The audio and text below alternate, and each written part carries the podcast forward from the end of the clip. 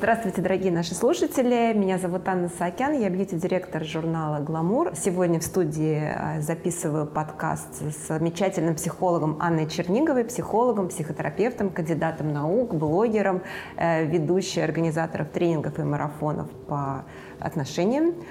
И у нас Блиц для Анны новый формат. На самом деле это ответы на ваши вопросы про, на тему расставания. На сайте у нас одной из самых популярных статей оказалась тема «Как пережить разрыв». Но когда мы стали собирать ваши вопросы, оказалось, что их гораздо больше не на тему «Что делать, если меня бросили?», а на тему, что делать, если я хочу уйти. И вот на эту тему мы сейчас с Анной очень коротко и поговорим. Хотя первый вопрос у нас, как понять, что разлюбил? Но это же тоже повод уйти. Я думаю, что вы поймете, что вы разлюбили в том случае, если вы не испытываете к человеку как нехороших чувств, так и неплохих чувств. Если уже в отношениях нету ни притяжения, ни скандалов, тогда отношения закончились. Это не важно, это с вашей стороны, да? Ну а с другой вы не можете понять этого, скорее. А с другой стороны, как правило, это всегда в обе стороны работает. Любые отношения все равно это в обе стороны. Вы все равно почувствуете. Невозможно прям жить с человеком и неожиданно а, увидеть, что он вас разлюбил, а, а до этого момента вот, ну, прям сто процентов вас любил. Э, ну, мы всегда все равно интуитивно ощущаем, что человек теряет к нам интерес, он холодеет, он дистанцируется, он перестает вовлекаться. То есть вот это ощущение дистанции начинает увеличиваться, и, как правило, это уже такой маркер, что отношения начинают завершаться. Как деликатно расстаться с человеком? Понимать, что это всегда будет больно, как бы вы ни деликатничали, но тем не менее ваша задача постараться, если вы сами приняли решение, что вам пора уходить, и этот человек перед вами никаким образом не виноват, то попытаться объяснить ему, что это никак с ним не связано, сохранить его ценность, говоря о том, что он там хорош, и что наверняка там кто-то будет счастлив рядом с ним, но просто вам не по пути, потому что там у вас какие-то разные ориентиры, и очень достойно и уважительно выйти из этих отношений. Если же вы знаете, что человек виноват в том, том, что про это произошло, тогда имеет смысл ему тоже об этом сказать, чтобы он потом не ходил, не гадал, почему это произошло, сказать, что, к сожалению, я понимаю, что наши отношения завершены, возможно, я не могла прежде объяснить, почему, но сейчас я уже готова к этому, это уже взвешенное, готовое решение, и это связано с тем-то, с тем-то, с тем-то. Да, только через разговор. И на эту же тему вопрос, что делать, если отношения переросли в дружбу, наверное, все-таки... Дружить. Дружить. А можно остаться друзьями? Да, можно, если это в обоюдное желание. Иногда, опять же, если только вы дружите, если только вы привыкли к этому человеку, он вам родной, а на той стороне совершенно другое чувство, то, конечно, здесь сложнее, и об этом тоже нужно говорить. И в целом, еще раз повторю, что любой переход из статуса в статус отношений – это всегда неприятно. И думать о том, что это можно сделать лайтово и абсолютно безболезненно, это, конечно, фантазия. Чем ближе вы можете разговаривать разговаривать с партнером, чем глубже вы можете поднимать какие-то темы, тем проще, конечно, перейти в другой статус. Ну и ваша задача так и говорить, что, к сожалению, я не чувствую да, больше к тебе из каких-то глубоких, а, опять же, эмоций, ощущений, и, скорее всего, нам нужно остаться друзьями и дать возможность человеку это переварить. А если отношения уже переросли в дружбу, и, но вы живете на одной территории, и вроде как всех все устраивает, такое же тоже бывает? Если всех все устраивает, значит всех все устраивает. Живите. Как, если плохо, да, вы... А если не устраивает, тогда нужно разговаривать. И, конечно же, особенно если вы молодая пара, если особенно вдруг у вас еще даже нету деток и так далее, то, конечно, нужно завершать эти отношения. Конечно, нужно переходить дальше, конечно, нужно идти дальше, но, опять же, нужно поговорить об этом. Глобальный вопрос, но может быть, знаете секрет? Почему одни пары влюблены друг в друга всю жизнь, а у других любовь проходит? Я не думаю, что есть пары, которые влюблены друг в друга всю жизнь. Я думаю, что есть пары, которые, возможно, свою влюбленность трансформировали, перешли в так называемую любовь, в уважение, в поддержку и в благодарность друг другу, что они вместе. Я думаю, что это еще связано со способностью людей выбирать друг друга. Потому что, по сути, есть одно правило. Мы каждое утро, когда мы в отношениях, должны просыпаться и выбирать этого человека, говоря о том, что да, я выбираю его, неважно там, хорош он или недостаточно хорош, но я его выбираю, мы идем вместе, и если что-то не так, мы разговариваем. Если в паре нету этого выбора, то есть вы не довыбираете этого партнера, то вы все время как будто бы экзаменуете его.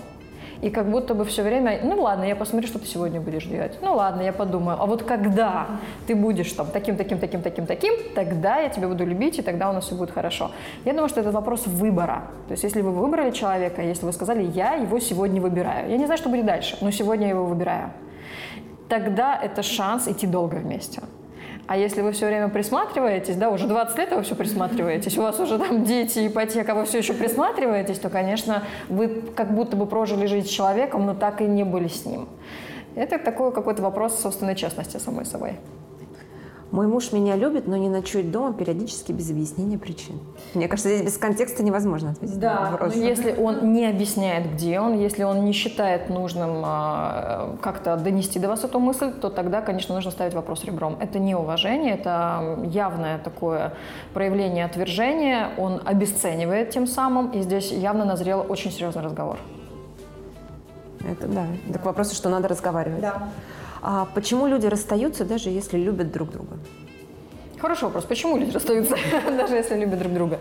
Иногда бывает такая любовь, кстати, это, конечно, такой повод для какой-то уже целой большой темы, но действительно бывает разная любовь. Иногда бывает такая интенсивная любовь, что ее можно, знаете, как бы вот попробовать на кончиках пальцев, прикоснуться к этому, но для быта, для жизни, для какой-то такой повседневности она как будто бы не подходит. Это как, знаете, не знаю, носить какое-то подиумное платье там на улицу или выносить мусор. То есть бывает, правда, такие отношения. Как, это то, что словом страсть э, все а, великие страсть, писатели может быть, да, это такая любовь, которая как будто бы прожигает все. Если мы говорим о таких чувствах, действительно бывают чувства, которые невозможно каждый день испытывать.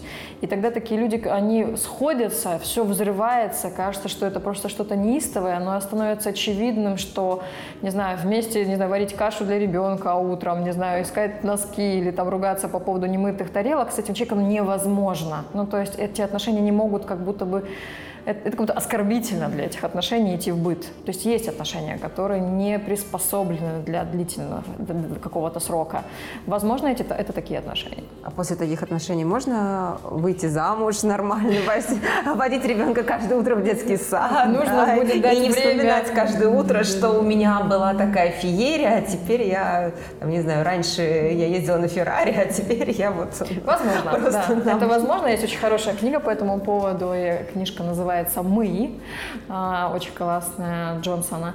И там очень хорошо это описано. На самом деле, действительно, есть э, чувства, которые слишком интенсивные, которые могут произойти раз в жизни, чтобы нас включить, э, пробудить, э, что-то испытать, для того, чтобы дальше идти. Это как муза или как кто-то, о ком я вспоминаю, это меня греет, да, это меня вдохновляет, но этот человек не может быть обычным партнером в нашей жизни. Да, можно после этого строить семью, если правильно расставить приоритеты, если вспоминать об этом как о чем-то таком вкусном, как я что-то такое вау попробовала, что-то пережила, и это мой опыт теперь, я могу идти дальше.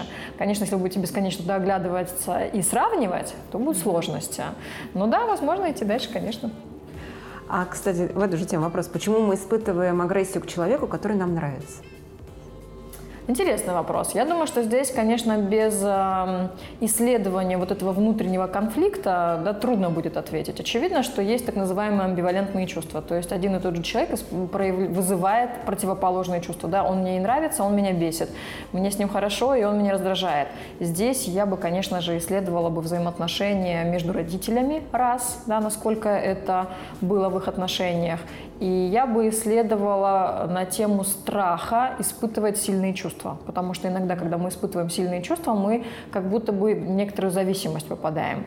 Это может вызывать раздражение, ощущение, что как будто я завишу от этого человека, от его настроения, от его поведения, от его внимания. Это меня злит. И здесь, конечно, нужно смотреть, где есть какие-то внутренние конфликты или эмоциональные травмы, их внутри себя исцелять, и тогда будет намного легче быть в некоторых взаимозависимых отношениях. Любовь — это всегда некоторая взаимозависимость. Да. Про взаимозависимость. Что делать, если ты не видишь будущего с человеком, но остаешься с ним? Не оставаться с ним. А, если нужно разрешение, что надо расстаться, разрешаю. Если нужна поддержка специалиста, нужно пойти и набраться смелости и решительности.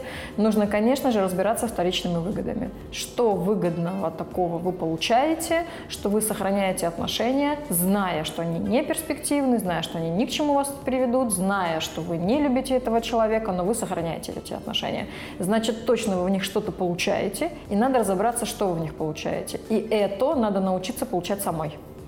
Но ведь и будущее для каждого свое, или все-таки будущее в отношениях это всегда семья, дети, дом, ипотека, не знаю. И бывают разные, я думаю, случаи. У всех, ну, конечно же, разное будущее, разные желания.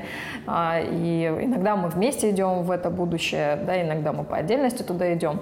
Я описываю таким образом, что а, оба партнера, да, понятно, что они могут пройти вместе жизнь тогда, когда они готовы быть свидетелями жизни друг друга. Потому что человек рядом с вами вами, он видит, как вы живете, он видит, как вы меняетесь, как вы проживаете эту жизнь. Это самый главный свидетель того, что с вами происходит. И если вы смотрите вперед, в одну сторону, если вам интересно идти вперед, если у вас есть какие-то общие цели, если общие интересы, если вам, в принципе, интересен человек, как, знаете, как какой-то другой, как другая планета, если вам интересно его познавать, узнавать, и если вам удается быть самодостаточными в отношениях друг с другом, то это самое лучшее будущее. Да, очень прям да. Очень надеюсь, что именно такое оно у нас у всех и будет. А насколько важно, чтобы партнер вас поддерживал? Я считаю, что это очень важно. Я считаю, для женщин это очень важно, поддержка, понимание. Есть даже э, определенные э, потребности женские и определенные мужские потребности. Они разные, и женские потребности в том числе, это когда мужчина ее поддерживает, когда он уважительно относится к ее чувствам и дает ей их чувствовать, да, и понимает, что она существо эмоциональное. Когда, он может, когда э, женщина чувствует, что ее любят, и когда ей верны, это такие самые основные потребности, женские, в которых ну, мы все будем нуждаться, какими бы мы ни были бы самодостаточными, конечно. Чтобы сейчас не говорилось в обществе про там, возможность э, как это правильно называется, не гостевой брак, а когда много партнеров, и все друг друга ну, разрешают. Полигамные отношения, да, которые... Ну, это хорошо, на самом деле, ради бога, можно экспериментировать, но есть такое, такое правило. Если человек встречается с многими людьми, на самом деле он встречается с одним и тем же. А если человек встречается с одним человеком, он в этом человеке, идя глубже, встречается с бесконечным количеством людей. Потому что слой за слоем человек открывается, слой за слоем изнутри что-то поднимается, человек становится более зрелым, он, он раскрывается, он меняется, он трансформируется. И это, конечно, глубочайшее мужество оставаться с одним человеком всю жизнь и смотреть в него, да, и видеть это. Но это и бесконечное удовольствие, если вам это интересно.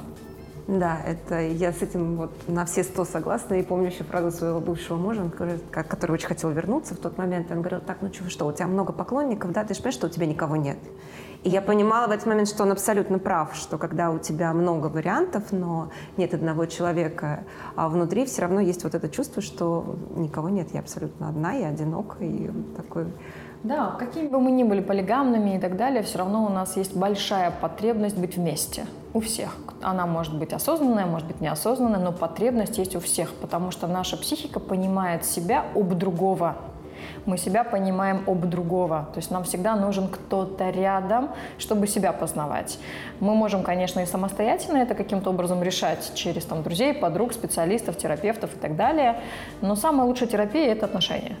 Самое быстрое, самое иногда дешевое. Самое дешевое, да, можно. Самое трансформационное, если знать, куда смотреть и знать, что делать. И, слава богу, сейчас столько информации, что можно очень легко очень многие вопросы решить самостоятельно. И у нас как раз на эту тему вопрос, на котором я хочу завершить наш, бли... наш блиц. Мне кажется, все ваши тренинги про это. Как надо правильно влюбляться и в кого?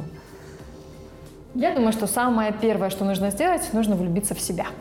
Для женщины это самое первое правило. Если вы влюблены в себя, если вы себе нравитесь, если вы себе достаточны, тогда сто процентов вас любится любой мужчина. Ну, как с эгоизмом это не перепутать? А, хороший вопрос. Я думаю, что эгоизм – это когда я люблю себя за счет другого. То есть мне кто-то что-то должен, тогда я себя люблю, или там мне все должны. Здесь немножко про другое. Здесь про способность принимать себя. А, наслаждаться собой, своим телом, своими ощущениями, своими мыслями, чем угодно. То есть, когда вы на себя смотрите с любовью. Не с ощущением, что я самая лучшая, а с ощущением, что вы достаточно себе. Есть такое понятие «достаточно хорошая», «достаточно красивая», «достаточно замечательная», «достаточно умная» и так далее. Вот это ощущение достаточности, как только вы внутри себя формируете, когда вы встаете и говорите «я достаточно хороша», или «я достаточно себя люблю», или «я достаточно там, со мной все в порядке». Вот это ощущение влюбленности в себя, это самое первое правило для женщины, потому что оно приведет потом ко всем остальным влюбленностям. Анна, спасибо большое. Всем спасибо. желаем влюбляться да, в себя. В себя. Давайте начнем с этого. Спасибо. Спасибо и, большое вам. И, дорогие слушатели, присылайте нам вопросы, потому что чем больше будет ваших вопросов, тем больше шанс, что к нам снова в гости придет Анна, и мы поговорим либо на какие-то отдельные темы, либо вот так блиц. Как формат блица, кстати? Очень интересно, оказалось намного быстрее и намного так э, шустрее внутри, когда резко нужно быстро на что-то ответить. Мне понравилось. Спасибо. Спасибо, Спасибо. большое. До свидания.